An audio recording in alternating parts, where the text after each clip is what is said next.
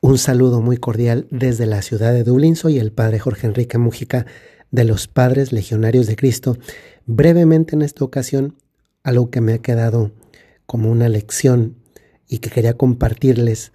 En la clase donde yo estoy hay otros compañeros y dos de esas compañeras son mujeres de 62 y 68 años.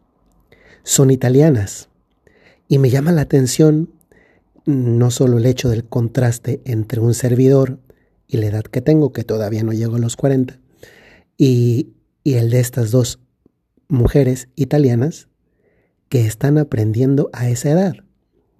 No me sorprende por el hecho de que estén aprendiendo a esa edad. Me sorprende por el hecho de las ganas que le ponen para aprender. Y pienso cómo para aprender nunca hay una edad en la que uno diga, no, pues a esta edad ya no se aprende porque la vida siempre es novedad. Y lo más maravilloso que nos puede pasar es darnos cuenta no de las cosas que sabemos, sino de todas las que nos faltan por aprender.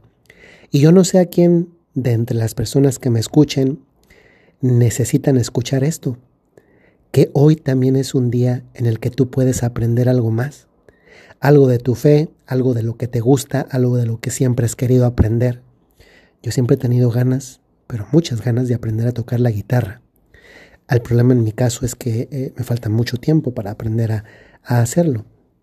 Y luego también me falta la guitarra. Pero nadie te puede decir que ya no es tiempo para aprender algo nuevo. Y eso es edificante, al menos para mí, que alguien más de otro país, en este caso de Italia, además son de Sicilia, del sur de Italia, vengan para acá a, aprender también y estar en un grupo como yo. En el grupo también está un chico brasileño que acaba de cumplir 18 años, entonces es muy heterogéneo en cuanto a las edades. Y fíjense que ese tema de las edades me abre pie a la reflexión del día de hoy. Seguramente les ha pasado que en algún momento de su vida se han encontrado una fotografía de ustedes mismos pero con, con unos años de diferencia respecto a la persona físicamente que ustedes son hoy. Y es una realidad el hecho de que por nosotros pase el tiempo.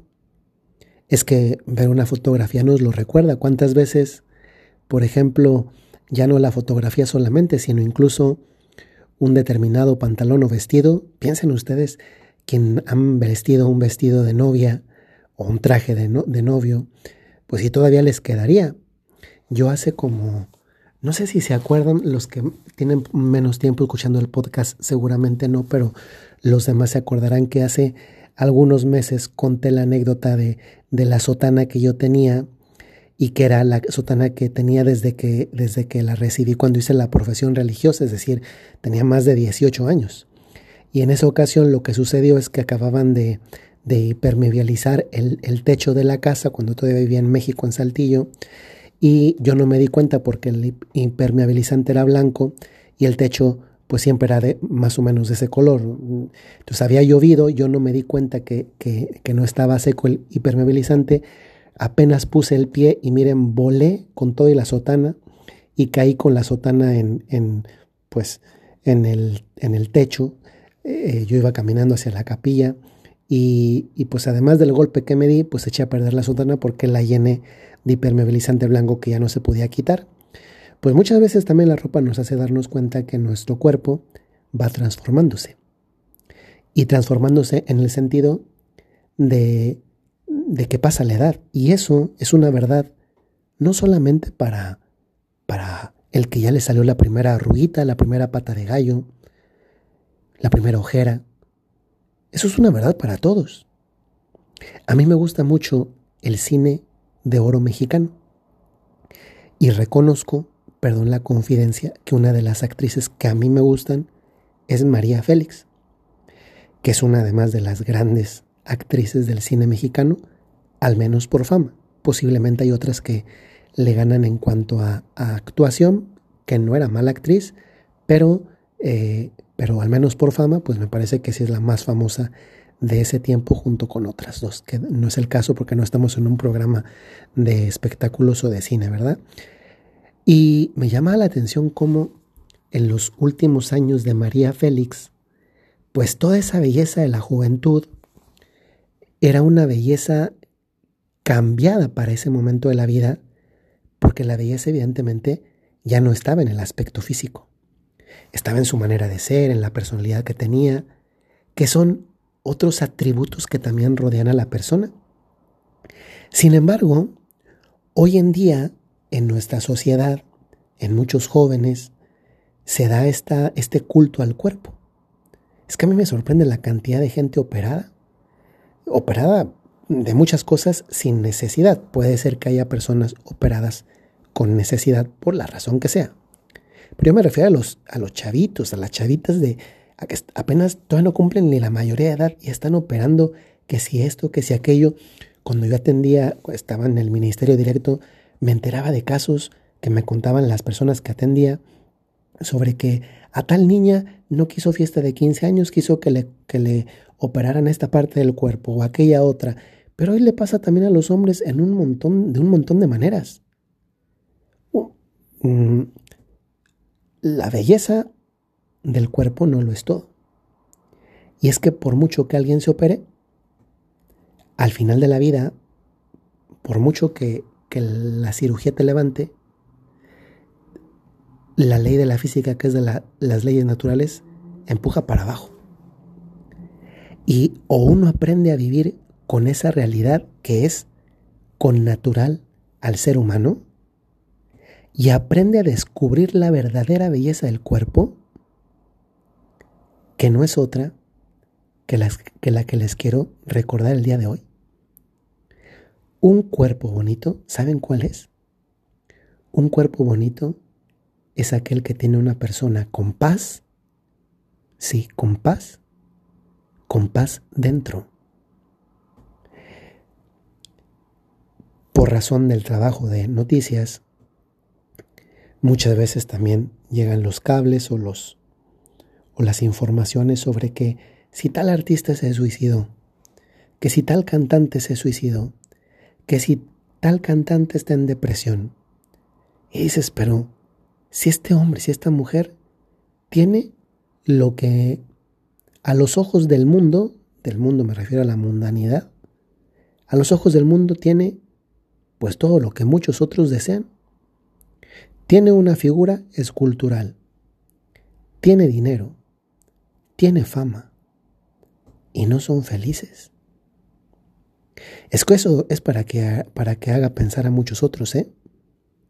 No está mal tener un cuerpo trabajado, no está mal tener un cierto bienestar, no está mal tener popularidad, pero que la vida se nos vaya en, estar buscando eso a toda costa, es que en definitiva ni se puede vivir y que además haya casos de este tipo de personajes que luego para colmo ni sean felices, sino lo contrario, infelices, es más, que lleguen a situaciones de depresión, es más, que se maten aún teniendo eso, son cosas que nos deberían, nos deberían interpelar. ¿De qué te sirve tener un cuerpo bonito, además de dinero y fama, si no eres feliz? Y ojo, la primera condición para ser feliz es tener paz. Yo te pregunto, ¿hoy tú tienes paz? ¿Hoy dentro de tu cuerpo hay una persona en paz? Híjole, tal vez no te has dado cuenta de lo bonito que es tu cuerpo, porque tiene una persona en paz. Cuando lleguemos al cielo, Dios no te va a preguntar eh, tus medidas de pecho, cadera y cintura. Permítame decirlo que no. No te va a preguntar si tu perfil era de perfil griego, con nariz ateniense. No te va a preguntar si eran carnosos o no tus labios. No te van a preguntar si, si tenías las manos, los chamorros o los, o los muslos o los bíceps de determinada manera. Eso no lo pregunta Dios. Dios te va a preguntar, ¿qué hiciste con la paz que yo te di? Porque ojo, esa paz que Él nos da es Él mismo, que es príncipe de la paz. Qué responsabilidad recibir la paz que es recibir a Jesús. ¿Se acuerdan que en la misa decimos la paz esté con ustedes? Y luego nosotros decimos y con tu espíritu. Estamos recibiendo la paz de Dios y luego nos convertimos en transmisores de esa misma paz. ¿Transmitimos paz o transmitimos guerra? Porque muchas veces cuando transmitimos guerra estamos perdiendo de vista que la primera guerra que hemos declarado es a nosotros mismos. A nosotros mismos. Qué tremenda responsabilidad. Y qué maravilloso pensar que esto no es un decir para hacer sentir mal a quien además de paso no le haría mal hacer ejercicio, ¿eh? Ojo, que eso de, de, de, la, la flojera no, si usted también necesita hacer ejercicio, también póngase a hacer ejercicio, que eso, eso no está peleado para nada con lo que estoy diciendo. Pero no nos morimos de hacer ejercicio para tener el cuerpo escultural perfecto para que los demás nos aprueben. El que nos tiene que aprobar es Dios nuestro Señor. Y si con el paso del tiempo va saliendo la ruguita, la pata de gallo, eh, la ojera, etcétera, lo que, lo que venga, Señor, ¿qué es lo que vas a ver tú en mí? ¿Qué me vas a preguntar? Yo recuerdo que cuando invitaba a los ejercicios espirituales anuales, mucha gente no, pues no iba, ¿verdad?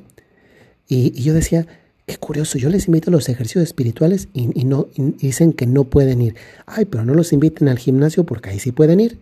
Y yo decía, a ver, ¿de qué te sirve morirte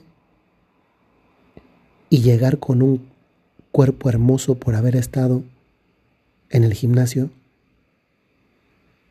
pero llegar para tener una eternidad espantosa porque nunca cultivaste tu alma. Y esta paz es dentro de lo que tenemos que cultivar. Ojalá que lo que hemos dicho hasta el día de hoy no se convierta en un agobio, se convierta más bien en una oportunidad. Y que también eso nos ayude a valorar más a las personas por, por, por lo que son, no por lo que aparentan. Porque pues sí, unos aguantan la dieta un mes, dos meses, enflacan, pero luego llega diciembre y con todo lo que comen, ya en enero no los reconocemos. Pues no, no estamos aquí para eso. Estamos aquí lo único que no debemos perder no es la talla, es la paz.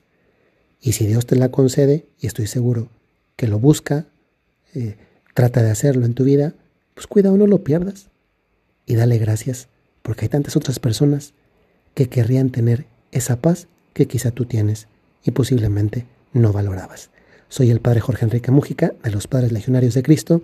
Desde la ciudad de Dublín les mando un saludo, esperando que tengan buen día, tarde o noche, según el momento en el que escuchen este audio. Y les recuerdo, como lo hago muy frecuentemente, si tienes un talento, tienes una cualidad, tienes una misión. Hasta luego.